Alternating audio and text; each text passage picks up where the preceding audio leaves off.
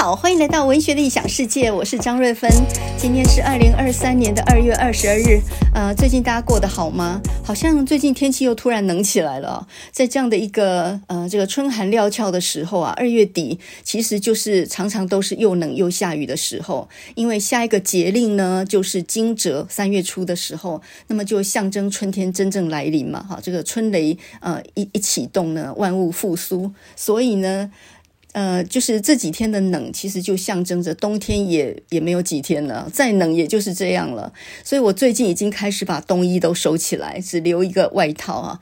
那么下个礼拜呢，就是二二八连假嘛，很多人又很期盼哦，又又可以连着好几天过放假哈。我呢还是比较建议大家不要东奔西跑，到处跑啊，这个真的是很疲累的事情啊。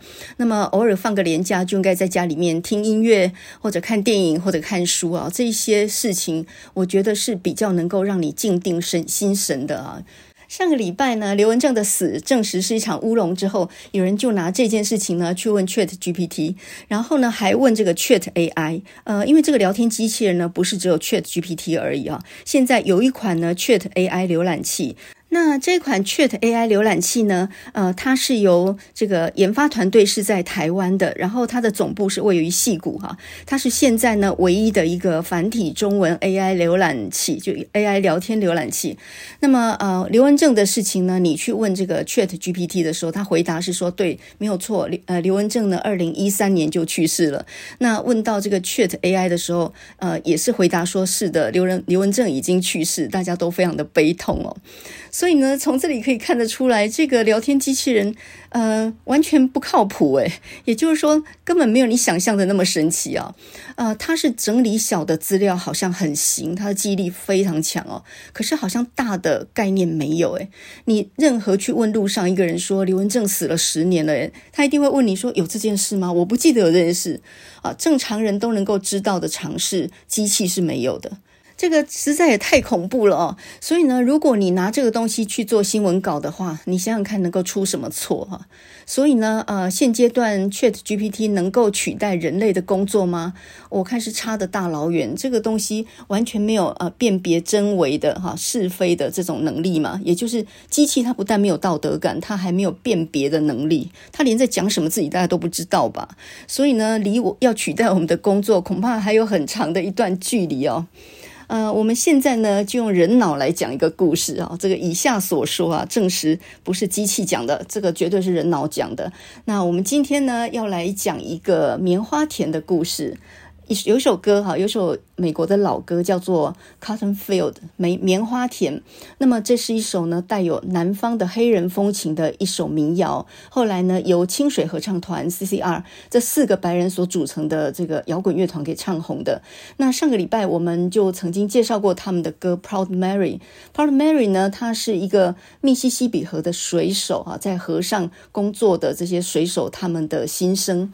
那么 Proud Mary 呢，这个 Mary 是一个蒸汽。轮船，美国人呢，不管是轮船或者飞机，都很喜欢用女性的名字来作为那个名称嘛。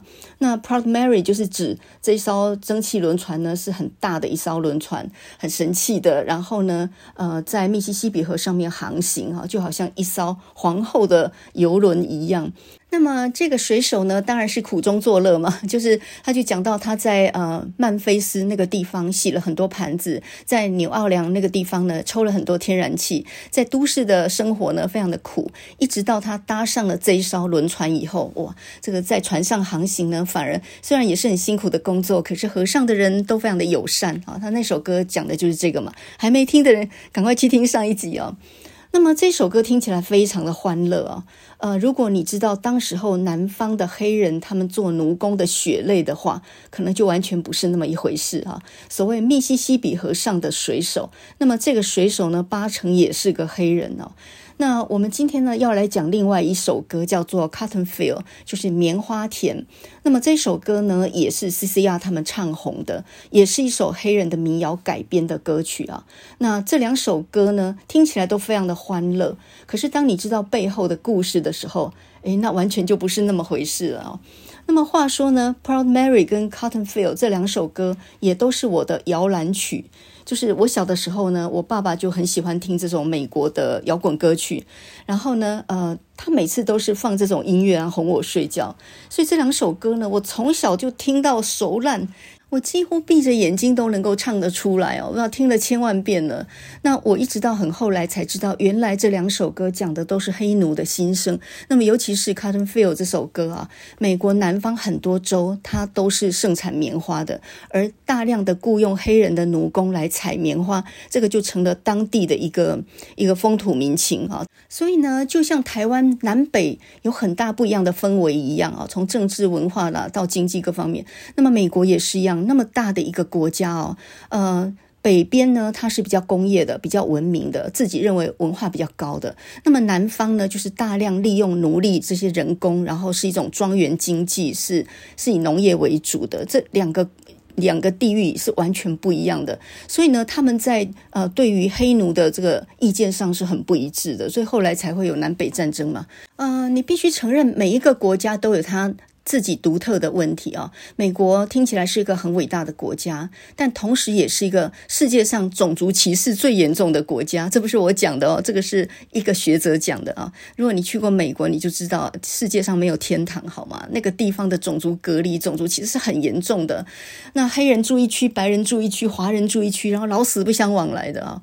因为想说，美国不是宪法都已经保障了种族的这个和平，还有人人的权利平等，对，那是法律规定的。可是呢，这个社会上的观感，每一个人的心里面是真的能够把别人当做平等吗？我这个这恐怕还有很长的路要走哈。所以呢，呃，在二二八的前夕。呃，我们不想再讲二二八跟白色恐怖了啦，哈，这个已经讲过很多。那么如果有兴趣的呢，你可以去前面找，我在第二十四集到第二十六集之间，我都在讲二二八跟白色恐怖里面的一些文学家跟他们的作品啊。那有兴趣的可以翻到翻到前面去听一听。那我们今天不要再讲二二八跟白孔了，这个东西实在听起来很沉重。我们今天来讲棉花田的故事，这首歌背后有什么样的故事？顺便来讲一部最近很红的电影，叫做《解放黑奴》。那么这个是去年的影帝，就是威尔史密斯他所演的。那么这个影片呢，《解放黑奴》又翻译成叫做《自由路上》啊。那么它的英文名称呢，叫做。Emancipation 哈，Emancipation 是什么意思呢？就是解放，就是释放的意思。所以呢，翻译成解放黑奴也是很非常贴切。翻成自由路上，我觉得就比较文青一点哈，更有一点艺术的一个美感这样。然后呢，我们顺便再来讲一讲陈列最近那本新书《残骸书》好了。呃，这本书等于是他的入狱史哦。那我们一般呃都觉得白色恐怖是五零到六零年代迫害最严重嘛，死伤最多嘛。但是呢，你没有想到七零年代中期的时候还有很多政治犯。那么陈列就是那个时候一九七二年呃被抓去，然后关了大概三四年左右哈。一九七六年的时候年底被释放出来，所以他。刚好就亲耳听到的伟人的去世啊，就是一个非常伟大的民族英雄的崩殂。那当时候陈列还在坐牢嘛？哦，那个已经是他坐牢的比较后期了。他本来被判七年，然后呢，因为伟人崩殂，所以呢稍微减刑了几年啊。那个一九七六年的年底出狱。那你可能会说，那出狱不就好了吗？啊，这个重新过自己正常的日子。可是事情没有那么简单哦，因为这些白色恐怖入过狱的人，包括像叶石涛也是一样啊。他被关了三年出来以后，他找不到工作。到处都有特务去盯他，然后呢，你所有的事情都被调查，包括来找你的朋友也全部都会被都会被注意、哦。所以事实上你并不是一个自自由人，你就活在戒慎恐惧当中。哪时候会再把抓回去不知道。这件事一直到什么时候才了呢？九零年代中的时候，那时候已经解严嘛。然后呢，这个警备总部的军法处这个地方已经走入历史，就裁撤掉了，没这个单位了。以后风气才慢慢开放哦。所以呢。嗯，我觉得一个人争取自由的道路是非常漫长的，让一整个国家要能够进步，那也不是一朝一夕的功夫哈。很多时候呢，进两步还退三步了，也就是说呢，民权还有倒退的时候啊。所以呢，等一下我们讲到那个解放黑奴那个故事的时候，你就会知道，林肯虽然解放了黑奴，诶，看起来好像那黑奴就自由了，其实没有那么简单。因为呢，在内战之后，南方经济凋敝嘛，那这些黑奴他没有受过过教育，他根本就没有求生的能力啊，他根本没有谋生的能力，所以呢，就算被解放了，他已经不是奴隶，但是他没有工作啊。他还是陷入一个贫穷的状态底下，所以很多黑奴呢，茫茫然不知道前途在哪里，还回去投靠那个原本庄园的主人。在美国历史上面呢，有一个叫做重建时期啊，就是一八六五年到一八七七年。那么我们都知道南北战争呢是一八六五年结束的嘛，那结束之后黑人不就解放了吗？没有那么简单，因为呢这十几年当中呢，就是北方的联邦军队呢就占领了南方啊。那么这些黑人呢，短暂的获得了自己的权利。可是，在一八七七年之后呢，联邦军队撤出了南方之后，黑人就失去了联邦保护的权利，哈，就是失去了法律上的保护。那大家都知道嘛，就是他美国各州有各州自己的州政府，诶，它只是一个联邦，各州还有各州的法律，诶，所以呢，联邦定了一个宪法，可是各州不遵守，诶，也就是说，很多南方的州，它。不保障黑人的权利哦，所以为什么会有那个三 K 党 KKK？南方的白人他们蒙着面，然后呢私下抓了黑人起来处决，把他们给吊死啊、烧死，有这种事情哈。所以呢，在呃这种民权后退的情况底下，到了一九五五年到一九六八年左右呢，才产生了美国的民权运动。这个民权运动主要是黑人在争取他们应该有的权利哦。那么，这个六零年代美国的黑人争取民权这个运动的最高峰，当然就是一九六三年啊。这个金恩博士他那个非常有名的演说：“I have a dream。”我希望我有一个梦，我希望我有四个孩子能够在一个不以肤色而以他的品格来评价他的国度生存，也就是。我们都是平等的，那这个权利呢是必须要赋予给黑人的。可是到最后呢，这个呃金恩博士啊，Martin Luther King，他在一九六八年的时候呢，也是一样就被暗杀在曼菲斯这个地方。诶，说到曼菲斯，上个礼拜我们讲到 Proud Mary 的时候，不是那个水手，他歌词里面就有讲到他在曼菲斯洗了很多盘子嘛。那说到曼菲斯，你有想到猫王，对不对？猫王其实也是一个在南方长大的黑人。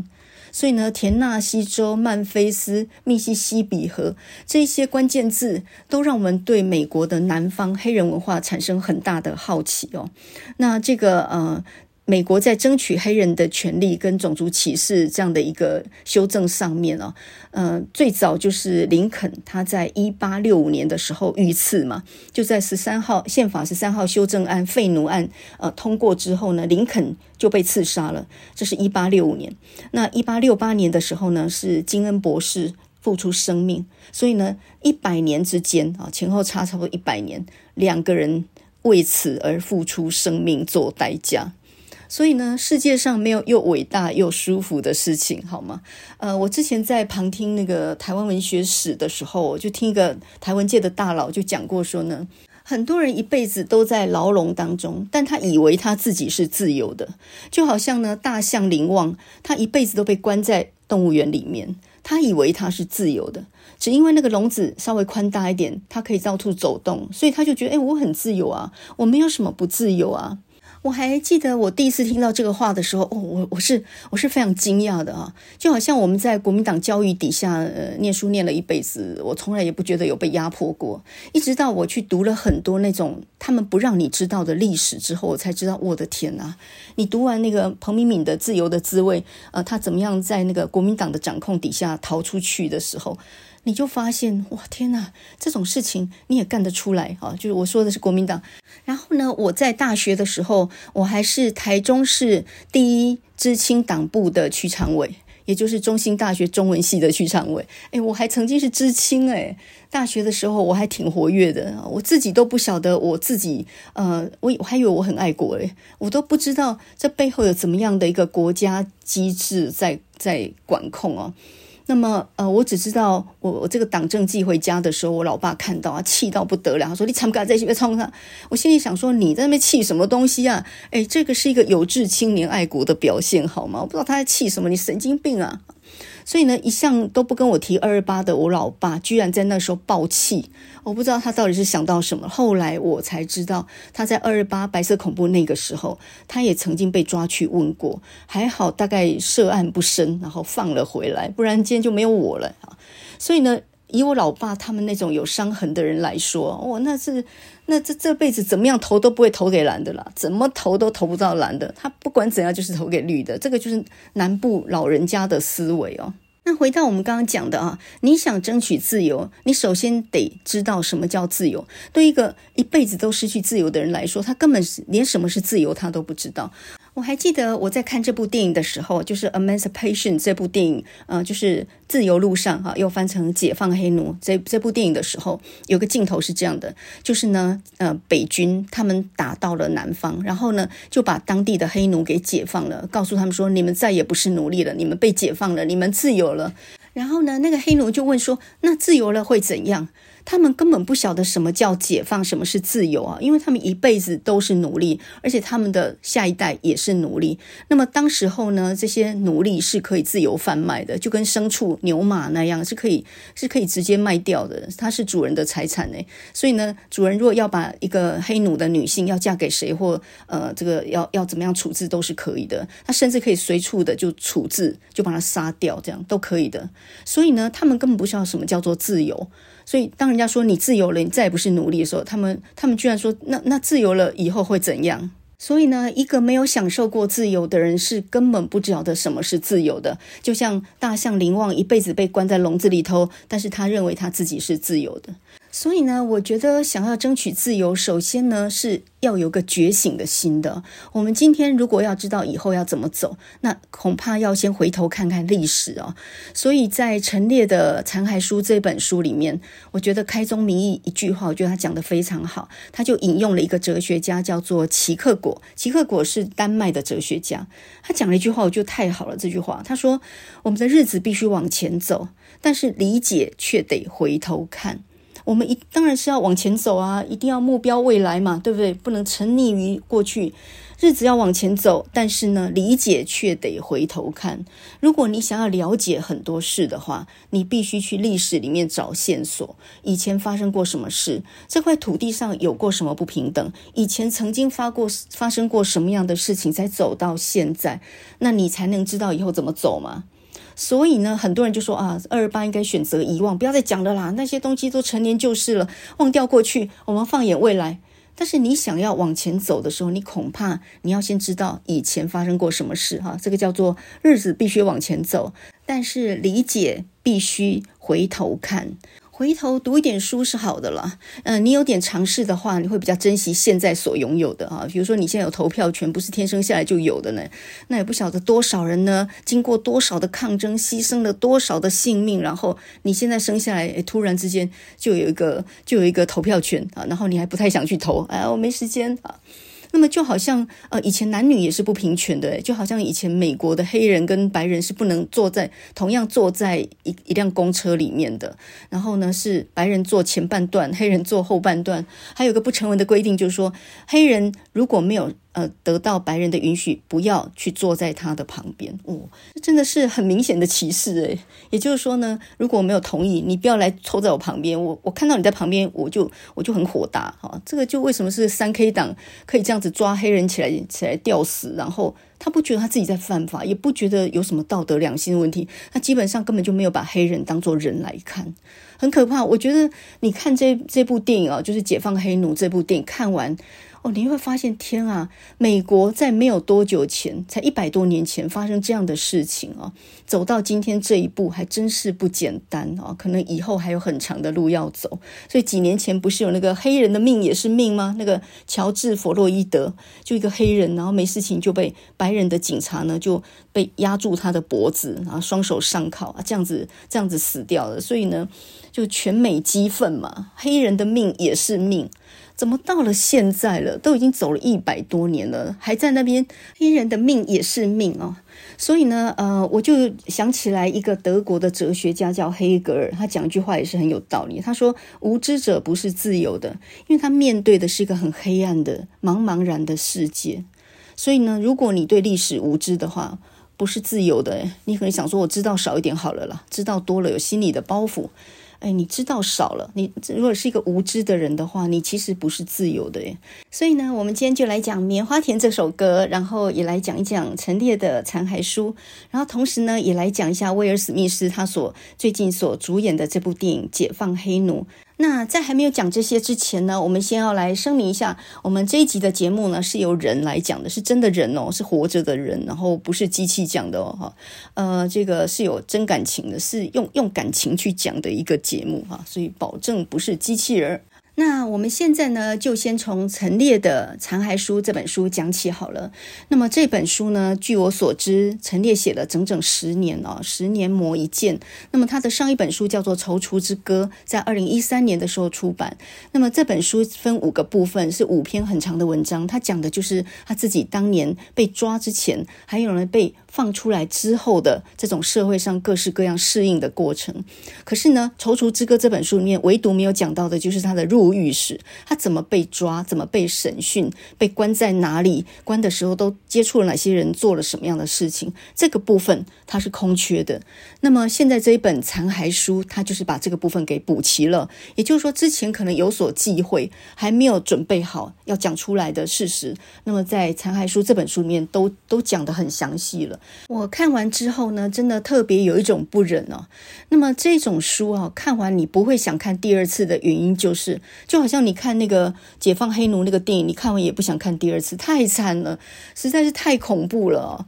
呃，就像你看《西线无战事》好了，最近这个德国片呢，呃，今年二零二三年正在。角逐奥斯卡的最佳影片的这一部《西线无战事》，这个是根据一个德国作家雷马克在一九三零年左右的时候的一本小说所改编的，已经是第三次改编了。那这整部电影都是德文哦。那么《西线无战事》它讲的就是一个年轻的小兵，叫做保罗。那他们是高中生，然后响应老师他们在那里鼓吹年轻的学生去参战，他就跟四个他的好朋友、同班同学去参战，到最后呢，全部都。都死在这场战争里面，而且死的毫无意义。那最后个镜头就是保罗惨死的时候，那个画面，那个黑白的，完全无知无觉，然后像个骷髅头那样的画面，哇，那个场景真的是太震撼了。呃，最近俄乌战争呢，这个普丁不是坚持说还要再打下去吗？那只要俄乌战争不结束，我觉得这一这一个电影哦，就是《西线无战事》，就我觉得得奖的希望就很大，因为全世界都有这种反战的这样的一种概念嘛。所以呢，今年二零二三年的奥斯卡金像奖的最佳影片，我是蛮看好《西线无战事》的。有兴趣的呢，可以到五十七集去找我们之前的节目，第五十七集就也有讲到这部片子啊。那回到陈列的残骸书，呃，这本书还有那一部解放黑奴的电影，我觉得都是让人很难再看一遍，因为太残忍，感觉上真的没有办法再从头跟他再走一遍那样的过程。不过我觉得读一遍。或者看一遍是有意义的。你没有这样跟着他走一遍，你不会知道这个来时路是有这样的艰苦漫长啊。那这本残骸书，顾名思义，他当然就是觉得自己是历史里面的破片，就好像铁达尼号的残骸一样啊。这些残骸其实都散落在时光当中，已经没有办法去打捞了。然后他自己也是在这样的一个事事件当中牺牲掉的这样的一个生命，一个灵魂。那么陈列自己当初是怎么样被抓进去的呢？他是淡江英文系毕业，本来在国中当英文老师。那为什么被捕呢？因为他在课堂上课的时候，他曾经说过啊，这个蒋介石反攻大陆是一个很很愚昧的事情啊，反攻大陆这件事情是很愚昧，所以就是批评时政。然后呢，他当初是被判了七年的。他被捕的时候呢，先是在花莲，然后移送到台北，也就是现在的所谓的警美人权园区里面啊。那那时候呢，那里叫做警备总部的军法处受审。然后那种受审当然是没有受宪法保障的，因为那个是呃这个动员戡乱法里面啊，就是这个戒严里面的军法，所以他说了怎么就算了。所以你要分辨的话是不可能的，而且呢，你也不可能翻供，因为它里面就有个氛围告诉你说，你如果你敢翻供的话呢，你的罪就更重。啊、我觉得陈立有个地方写得非常感人，他就讲到说呢，他在军法处那边来来回回被提讯，然后到最后他非常的疲劳。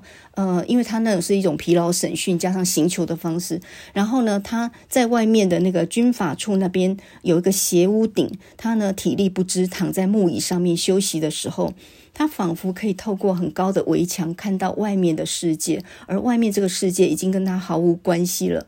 那个场景他印象非常深刻，那就好像一个生命的断裂点一样，在那一刻，有些东西已经无声无息地死去了。他自己意识到很多东西是再也回不来了，一种很巨大的绝望跟悲伤是没有办法常人所能理解的。你不知道以后会怎样，你甚至也不晓得你会被曲解成。怎么样的一种叛乱啊、叛国啊，很严重的这种指控啊，而这个审讯的过程又不是公开的，而且也不是公正的。后来呢，他自己担任这个驻馆作家，呃，曾经就是当驻馆艺术家，回去那个当地，当时候被审讯跟监呃这个监禁的地方的时候。他突然发现，怎么那个斜屋顶不见了？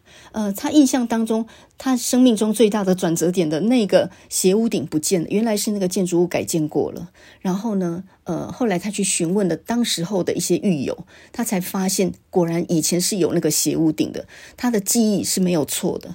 所以你看哈，人被捕、被侦讯，然后坐牢之后，你仿佛有一种自己想要把记忆给抹去那样的一种一种自己的疗伤的机制。你你甚至是不想去想那种伤痛的事情，你你想要尽可能把它忘记。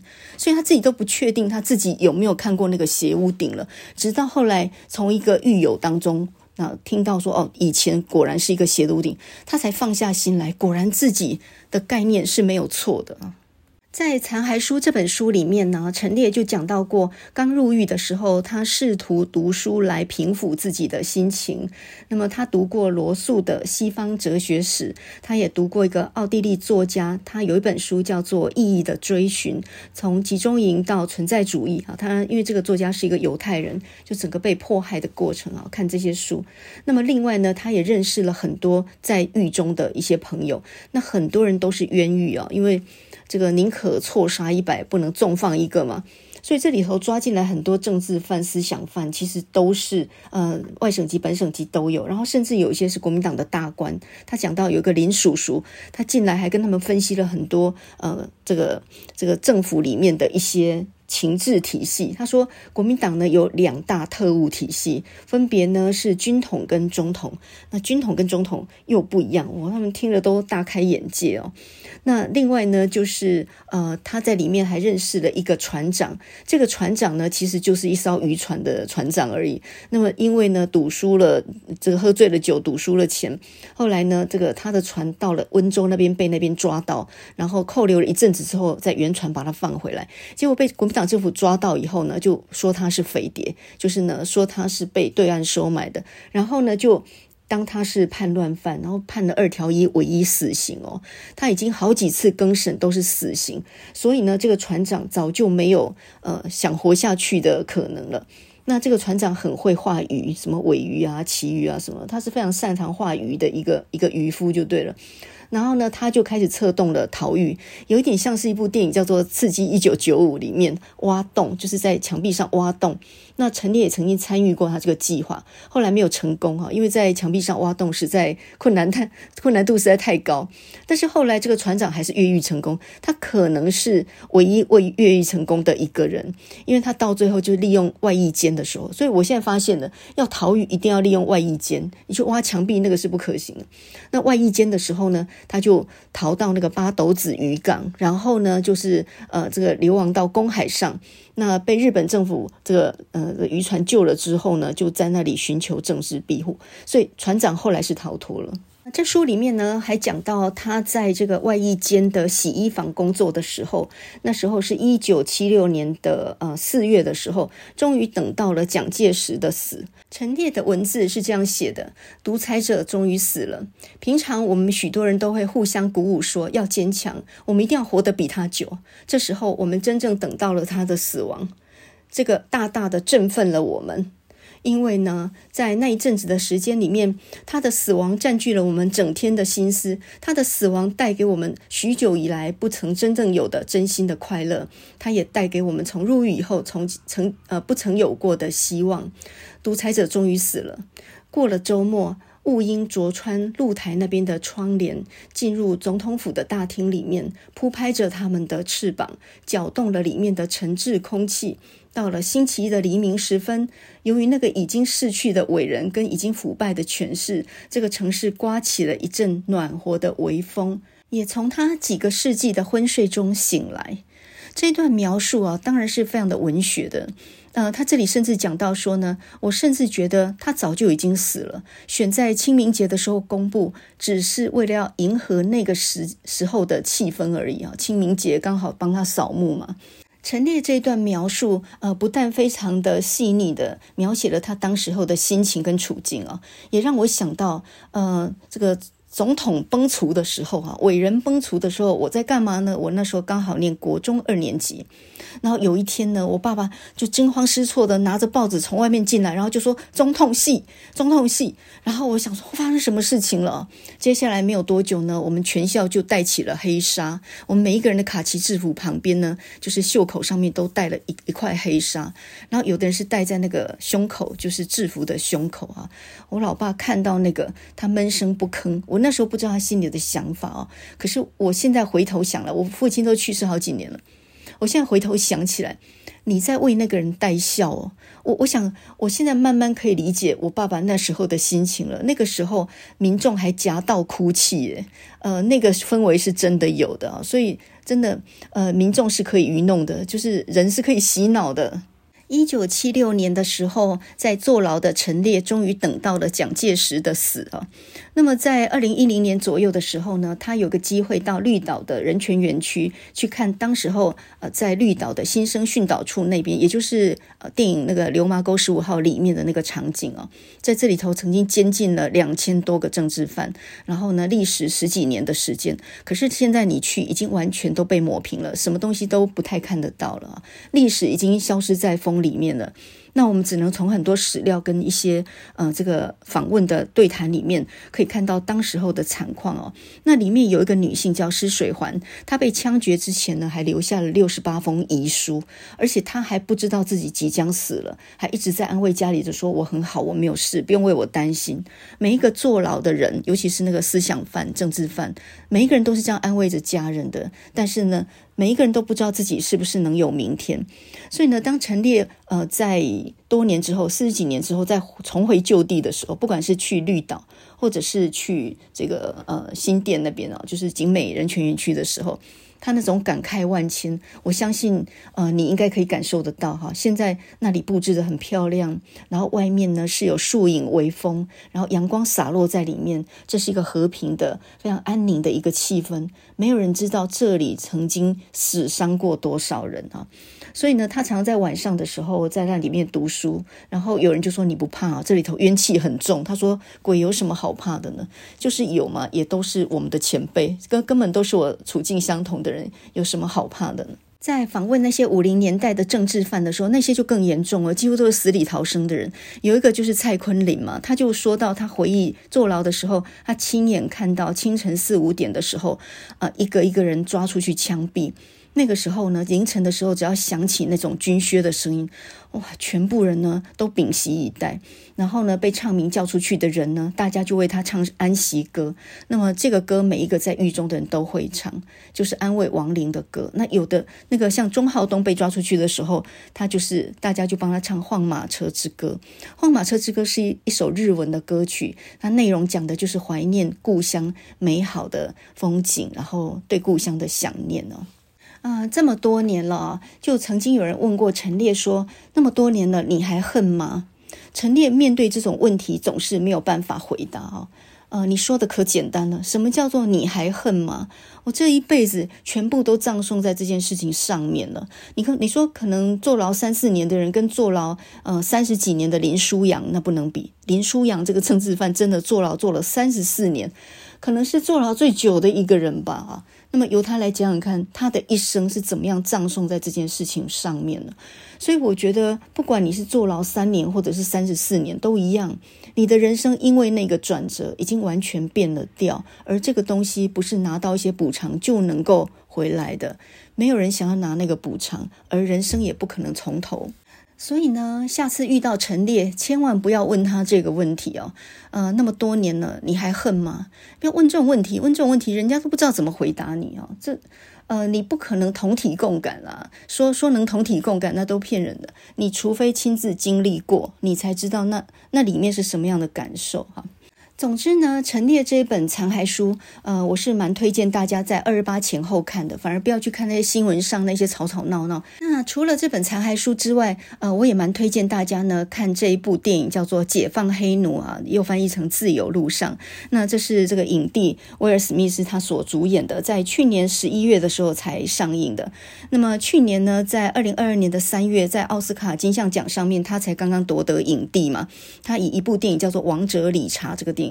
那这个电影什么呢？就是大小威廉斯，就是网球界的姐妹花，这两个黑人姐妹花的父亲啊，是怎么样严格训练他们的女儿，只希望他们能够啊真正的出人头地。因为网球一向都是白人的运动嘛，那么很少黑人选手达到顶尖的程度。说他是对自己有信心，或者说他有使命感，或者他有野心，也都是。总之呢，他希望他的女儿走出。呃，这个黑人的宿命哦，所以这个王者理查呢，也演出了一个父亲的内心戏。那因此呢，威尔史密斯因此得到得到影帝这样一个奖项嘛。那二零二二年的时候，三月奥斯卡金像奖颁奖典礼上面呢，却因为主持人 Chris Rock，呃，Chris Rock 他是一个蛮蛮有名的脱口秀的演员嘛。然后呢，他就呃这个开玩笑威尔史密斯的老婆，所以呢，这个威尔史密斯非常生气的，一上场就当场就就给了他一巴掌。那这一巴掌呢，不但到最后他自己必须道歉，而且他被影艺学院呢停止十年的活动。不过呢，去年年底的时候上映的这一部《解放黑奴》，也就是《自由路上》这部电影，我倒觉得很值得一看哦。你猛一看还以为是黑白片呢，因为呢，他他演的是黑人跟白人嘛，然后这个场景全部都是都是很很雾蒙蒙黑白那个场景啊，在矿坑里面，在农场里面，所以几乎没有颜色，所以你猛一看，哇，这还以为这是黑白片吗？那么整部片呢，就是一个逃亡的过程啊。呃，这个时间呢是在一八六三年的时候，当时候呢，美国正在南北战争的期间。然后呢，呃，这个故事的主角就叫做 Peter 哈，彼得，那就是威尔史密斯演的这个男主角。他是一个铁匠，然后他们全家呢都是奴隶啊。他有太太，然后有好几个孩子，然后呃，他有一个白人的老板叫做莱斯利上校，因为他们所有的奴隶都是有一个主人的，有一个老板的，那老板可以决定他们的生死哦。那故事的一开始呢，就是在一个很大的棉花田里面，然后所有的男人呃，这个黑人的大人小孩呢，全部都在摘棉花。那一幅场景真的是很壮观哦，你立马就想到《棉花田》这这首歌曲了，真的就是那个场景诶。电影的一开头呢，就是 Peter 他在全家人面前呢被军队抓走，因为呢他本来有他的奴隶主人，但是呢因为军队要抓他们去，就是去修铁路，所以呢就等于是强行征兵，然后把他抓走，他就跟一群人像猪一样的就被铐在那个牛车上面，用铁链拴在一起。他们其实没有被当作人来对待哦。那到了修铁路的地方呢，呃，不从就被打，然后你敢逃跑就是枪杀，所以呢，他们做了很重的苦工，然后你只要敢逃走呢，就用那个烧红的烙铁，就这样直接烙在你脸上啊，你脸上就有个烙痕，那一看就是逃犯这样，所以呢，你逃到哪里都很容易再被抓到。那么正当 Peter 在那里做苦工的时候呢，这时候呢，就是有一个人然后丢进来他们这个被被关起来的那个栅栏里面，因为 Peter 就很不从嘛，然后就一天到晚呢就是违逆他的主人哈。所以一天到晚就被施以惩罚。然后就在被关的这个这个牢里头呢，呃，有一次就有一个双手上铐的一个黑人被丢进来，然后呢倒在地上啊，一边哭一边告诉他们说：“你知道吗？上帝根本不存在。”这些人派了个牧师来替我们洗脑，告诉我们说呢，我们的主人就是唯一的上帝，就是我们的上帝，我们要做好自己的本分，我们要为主人干活。可是这些东西其实你都拿来洗脑用的，我们根本过的就是生不如死的生生活。那么这时候呢，有几个关在牢里的人就互相的说：“你知道吗？听说林肯已经发布了解放黑奴的宣言了。那他的军队呢，也已经打到了巴图鲁日这个地方，就是林肯军的驻地。我们如果能够逃出去的话，走五天，穿越沼泽，就可以到达那个呃林肯军队的地方，我们就到那里投奔自由。”结果呢，到了第二天啊，因为这个 Peter 他的工作呢，就是要去运尸体，丢到大坑里面，然后撒上石灰，就是做的就是埋尸体这样的一个一个很惨的工作。然后呢，旁边就有人拿着枪哦，就全部都是骑在马上，拿着猎枪对准了他们。你只要稍有不从呢，马上就开枪射死。我这种工作真真的是拿着被人家拿着猎枪指着头这样在工作的。然后他就趁了一个空子呢，突然之间呢就。打打伤了这个警卫，然后呢，就呃就逃跑。那他们逃跑的同伴呢，总共有四个人哈。一路上面呢，你要晓得他们是穿着破衣破裤这样跑，可是后面追的人呢，他们是骑在马上，前面放着狼狗追，然后呢，马上带着猎枪。在猎杀他们，所以这些猎杀者呢，我们就姑且称为叫做猎奴者哈，就是他们的工作就是负责猎杀那一些呃逃跑的奴隶。那只要抓到的话，就格杀勿论，根本就是直接枪毙，就直接处决就对了。有一个逃跑，那就会引发很大的影响嘛，就是会有这种这种效应，所以。反正每一个都得杀死就对了，绝对不能留他们活命啊！那么这个 Peter 呢，就带着这三四个人呢一路逃跑。那么这简直就是那个五千公尺障碍一样啊，简直就是呃这个五日的沼泽大赛啊。也很像有一个节目叫做什么二十一日的什么求生训练那一种，他们手上没有武器，再来呢，他们一身破衣破裤，他什么样的防御的东西都没有。而沼泽里面有什么呢？有鳄鱼，然后树上呢还有大蟒蛇，还有这些沼泽里面有很多蚊蝇啊，这些水蛭啊，蚊蝇这每一个都可以置你于死。整部影片的前半段呢，就是呃，Peter 跟一群人狂奔，然后到最后呢，一个个被这个猎杀奴隶的人猎杀。那他们放狗出去咬人的时候，是直接把你咬烂的，然后再来把你头颅打爆。所以你说这个片子血腥也真的是很血腥。你看到最后呢，简直眼睛都要蒙起来。然后后面还有一段哦，就是 Peter 到最后他躲在沼泽里面嘛，因为那些猎奴者他们的猎狗是可以闻到你血腥的气味，你受伤嘛，然后你你沿路流的血，然后闻到那个气味一路追，所以放猎狗有点像在追猎物一样，你根本就是在劫难逃啊。那这个 Peter 呢，他很聪明，他就躲在水里面，可是那个血腥味呢，就引来了鳄鱼。后来他拿拿起一根很大的树枝，然后力抗鳄鱼啊，就是在在沼泽里面呢，跟一个大鳄鱼在那里扭打，到最后呢，勉强赢了，但是他也被咬得遍体鳞伤。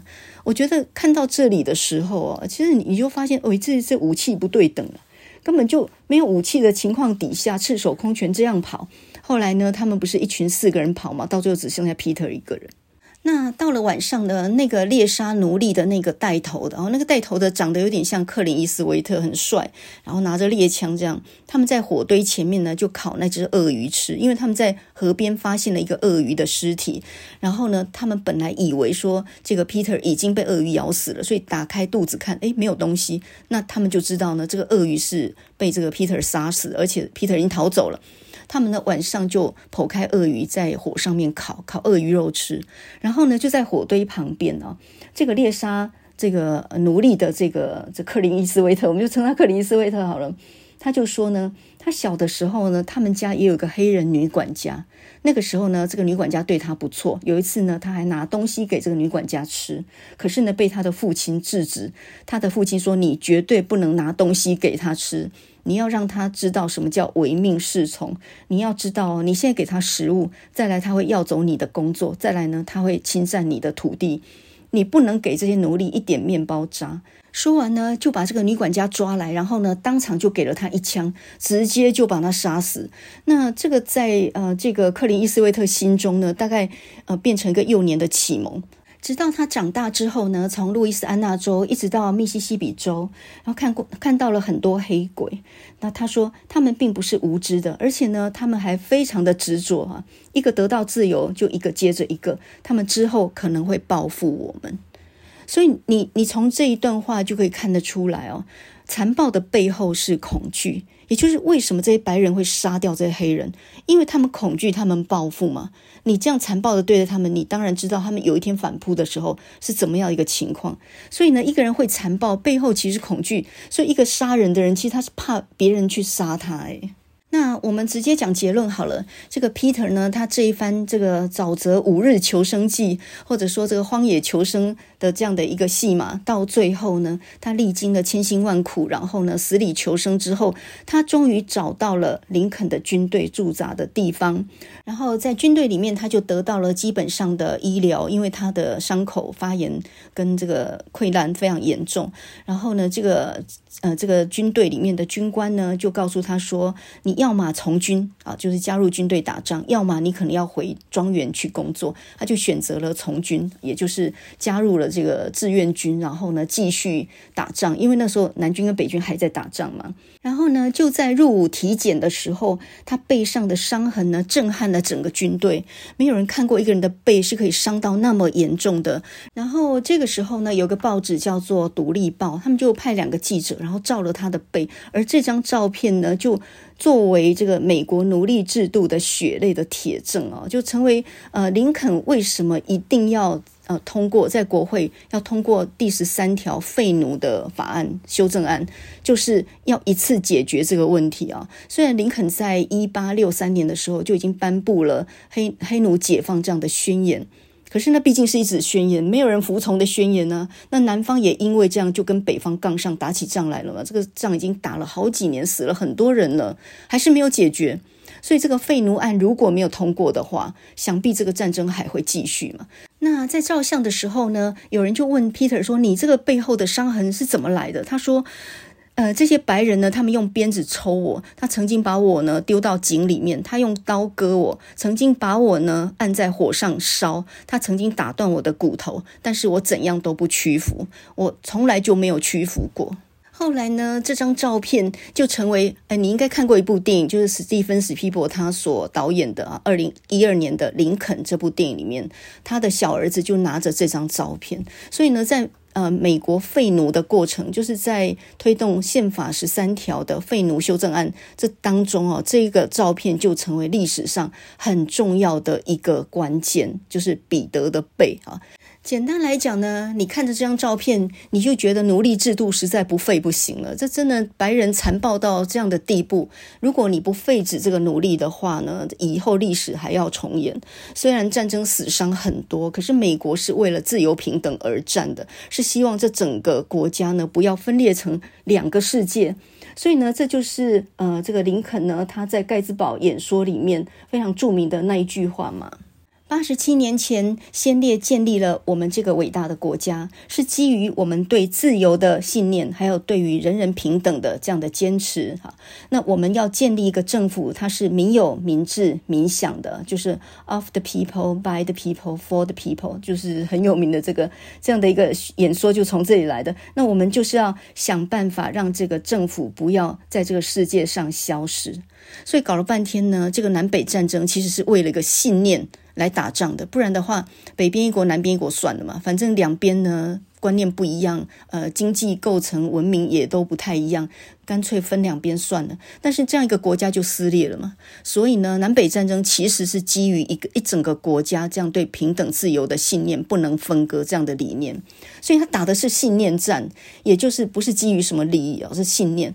那么当然呢，我们不能够很简单的把北军想成好人，南军想成坏人。你应该看过《乱世佳人》吧？人家南方家家家园也搞得很惨啊。当时候呢，南军在反抗北方政府，还有个理由就是，呃，北方的政府呢对南方课予很严严苛的税务啊，所以很多事情啦。总之，南北战争这个美国的内战这件事情呢，可以算是美国历史上面很重要的一个一个分界点了。在这里面呢，南方跟北方的观点本来就会不一样。比如说，像《乱世佳人》的作者，啊、呃，这个女作家呢叫做玛格丽特·米切尔，那么她是乔治亚州，就是非常南方的一个州、啊，很典型的这个庄园经济。那他们家就是白人有钱的家庭，她父母呢都是律师。所以呢，这个《乱世佳人》的作者，他其实就是郝思嘉的那个原型，就是南方的白人有钱人这样的家庭出身的。那对于北方政府的课与重税这些事情是非常非常的反感的。所以南军为什么去回击北方是这个原因的。可是你看啊，另外有一个美国作家叫做马克吐温，马克吐温也是南方人呢。然后呢，他就住在密西西比河上面，所以他其实也当过密西西比河的水手。那马克吐温为什么叫马克吐温呢？听说有两个解释啊。第一个就是马克吐温呢，这个在水手里面是一个行话，就是水深两巡，这样船才可以进来的意思。那么两巡是多深呢？一巡听说是一点八公尺左右，所以水深一定要到这样子一点八乘以二公尺，船才有办法开进来。这个是水手的术语。那么另外呢，马克吐温这个词听说是到酒吧，然后要两杯酒这个意思。总之呢，不晓得是哪一个哪一个是对的哈。那么马克吐温呢，他也是南方人啊，他就是生于密苏里州，然后呢，他们家就是穷人，所以同样是南方的白人，他们家就是穷人，所以后来马克吐温为什么会写出那个《顽童历险记》？一八八四年的时候。他那个《顽童历险记》又翻译成叫做《哈克历险记》，他其实讲的就是一个顽童哈克，他怎么样协助一个黑人他们家的黑人奴隶吉姆逃走的故事，然后呢，顺着密西西比河而下这样的一个故事。所以呢，同样是南方的白人，他们写出来的故事的角度就不一样啊。《乱世佳人》这个故事，他写的是呃一个庄园的主人的女儿在。家园残破之后，呃，在她的丈夫都已经离开她，整个家园残破之后，她还是努力抓起一把泥土，想要重建自己的家园，土地才是一切啊！她发挥了这种非常呃这个强悍的这种南方观点，但是呢，这个呃马克吐温他同样是出身南方，但他们家穷人嘛，所以他写的就跟黑奴比较有关系。回到这部《解放黑奴》这部电影哦，到最后是怎么样呢？这个 Peter 呢，他加入军队之后，那个上校因为也是个黑人嘛，他就讲了一句话，他说：“我们要夺取自由，而不是等别人施舍。”那么他们这种加入军队的人，好像也没怎么训练，穿上一身制服，然后呢就上战场挨子弹了。一阵混乱之后呢，尸横遍野，在夜色茫茫当中啊，就看到北军呢就大量的烧南方的庄园哦，那个状况呢也是非常凄惨。然后打到路易斯安那州。的时候呢，军队就告诉黑奴们说：“你们自由了，你们从此以后都不是奴隶了。”然后很多黑人的妇女带着孩子，茫茫然的就问说：“什么是自由？那以后该怎么办呢？自由以后要怎么办呢？反而没有生计了，不知道要依赖什么活下去。”那也的确，南北战争以后呢，南方的经济陷入很大的凋敝里面了。这部电影的最后呢，就是呃，Peter 跟随着军队，然后呢，终于到最后找到了自己的一家老小，然后。然后呢，他们全家跪下来感谢上帝的庇佑，终于使他们一家能够团圆。那么他的太太呢，虽然抗拒这个主人把他卖走，然后呢，用这个压棉花的机器把自己的手给给压断，因为这样子才能够不被卖出去嘛。不过呢，他也算是活了下来，然后一家团聚啊。那么故事呢就在这里结束。呃，Peter 的背呢就成为反对奴隶制的一个象征。到最后，一八六五年的时候呢，终于南北战争结束。那么这场战争呢，足足打了四年。一八六一年开始爆发，然后呢，一八六三年林肯发布解放黑奴的宣言。一八六五年的时候，南北战争结束。那么也就在战争结束这一年呢，国会通过了这个第十三条宪法修正案，就是废止奴隶这个案子。当然呢，林肯花了很大的功夫，想办法在议会里面通过了这个第十三号的这个宪法修正案。但是呢，就在通过后的第五天，他就被刺杀啊，他就被暗杀了，付出一条人命来做代价。我只记得他那一句掷地有声的话，真的是我实在是太感佩了啊！他说：“只有你在失去奴役别人的自由的时候，你才真正得到自由。”那么林肯他能够通过这个废奴案哦，有兴趣的可以去看史蒂芬史匹柏他在二零一二年导演的那部电影，可能我们下次再来讲吧，就是林肯这部电影。时间是一八六五年的一月，林肯刚得到第二次的选举的胜利。那时候南北战争进入第四年，正在那里没完没了的时候，南军惨败，但是他们好像还没有打算要投降的样子。这个时候呢，林肯决定要推这个废奴修正案，就是第十三条法案。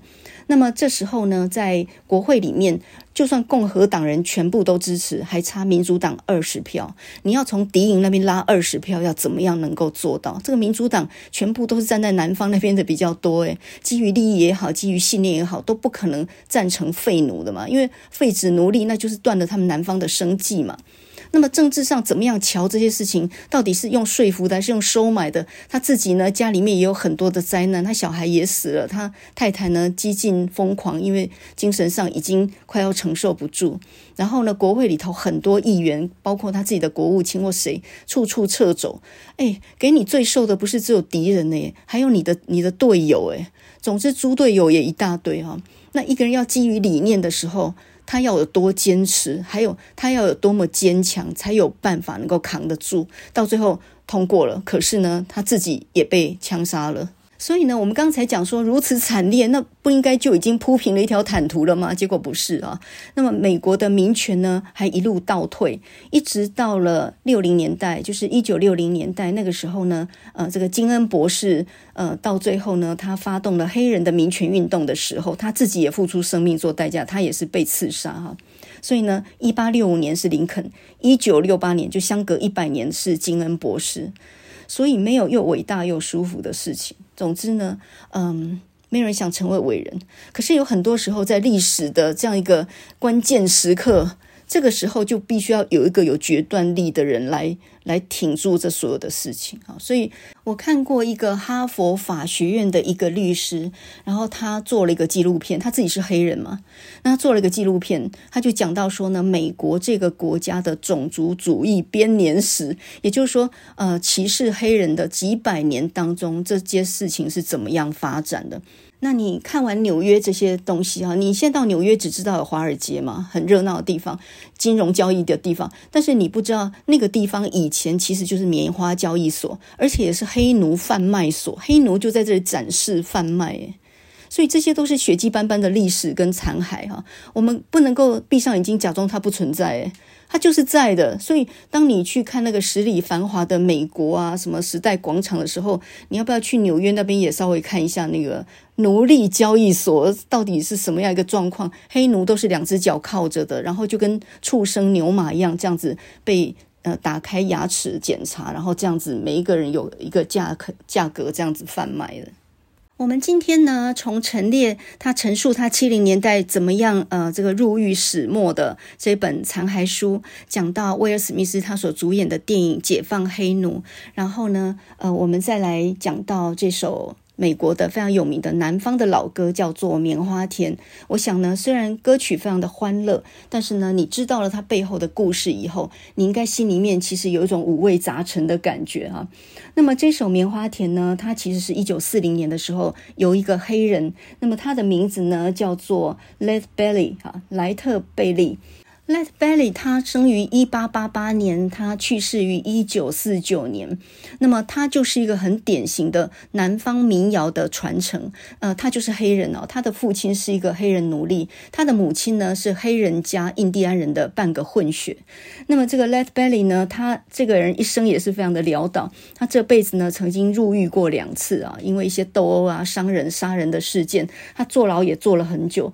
所以呢，这首《棉花田》他讲的是他自己小时候的故事，然后真的呃讲的也就是黑人、穷人、南方，再加上呃这个这个囚犯啊这样的一种心声。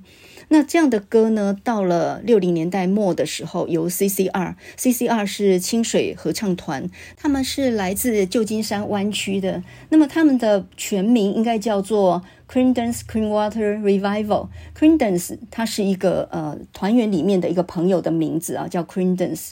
Clearwater 就是清水，Revival 就是复兴，所以全名应该叫做克林登斯清水合唱团。哇，这么长的名字啊！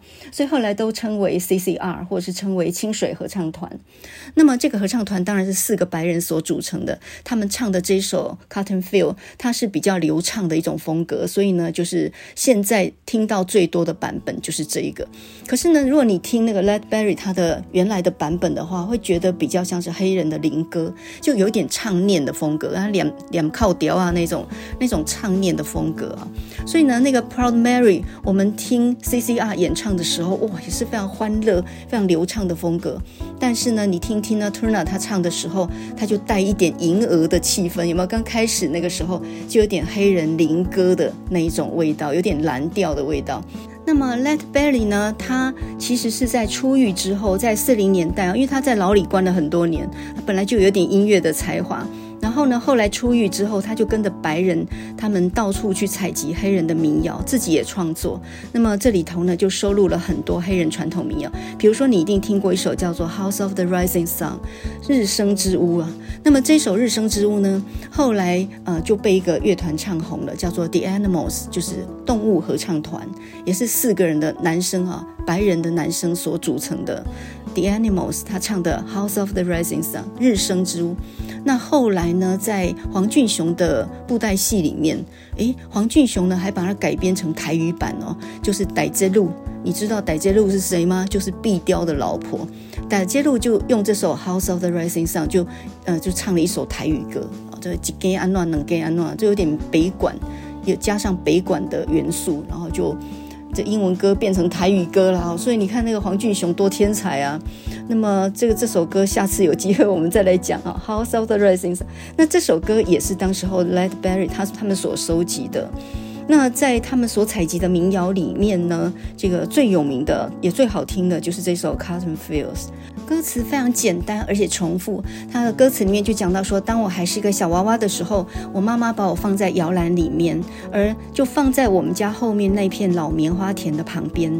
而具体的地点在哪里呢？就在路易斯安那州的南边一点点 it was done in louisiana just about a mile from texana 快要到 texana 的前面大约一里左右的地方。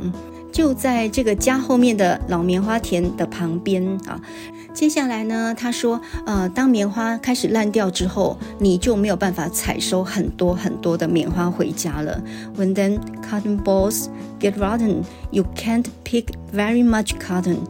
诶，我怎么觉得这个地方有点黑人英文呢？When then cotton balls get rotten，应该是说 When those cotton balls get rotten，应该是这样吧？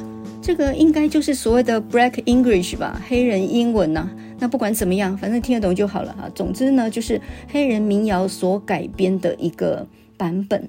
我们先来听一九四零年这个原唱者 Lead Belly 他的黑人唱腔的版本，先唱几句，然后接下来我们再来听六零年代末 CCR 他们所唱的这个呃比较为人所知的啊，这个流传比较广的这个版本。那两个版本当然我觉得各有特色，都挺好听的啊啊，尤其是 CCR 的主唱 John Fogerty，我觉得他的声音真的是又流畅，然后又性感。我觉得他的声音其实是。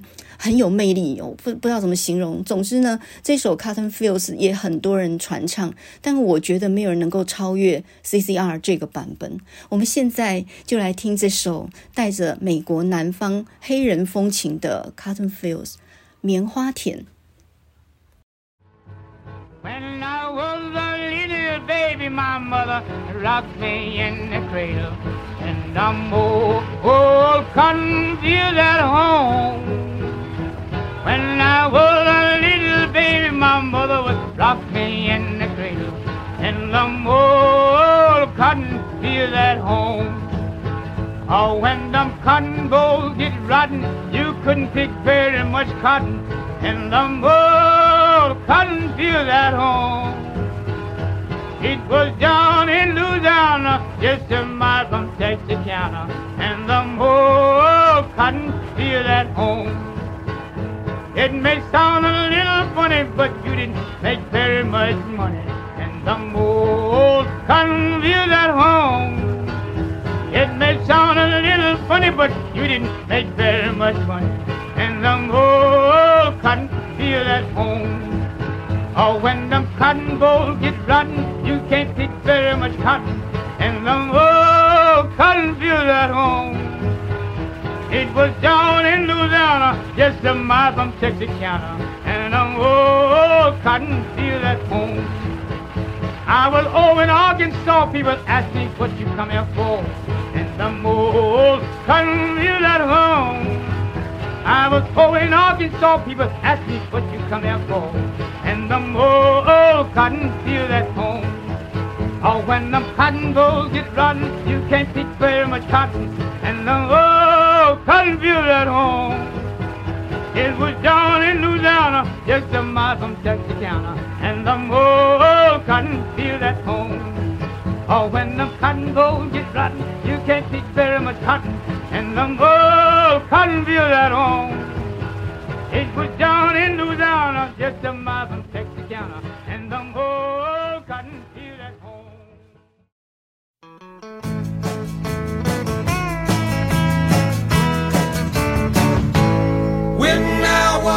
little bitty baby, my mama would rock me in the cradle in them old cotton field back home. It was down in Louisiana, just about a mile from Texarkana, in them old cotton field back home. When them cotton balls get rotten.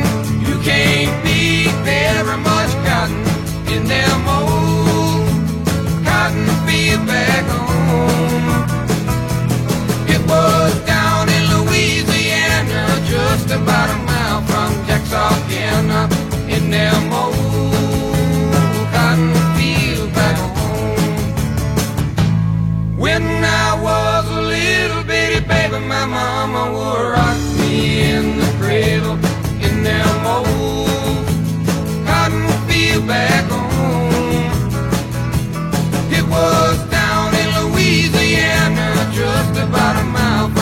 sucking in them old cotton fields back home.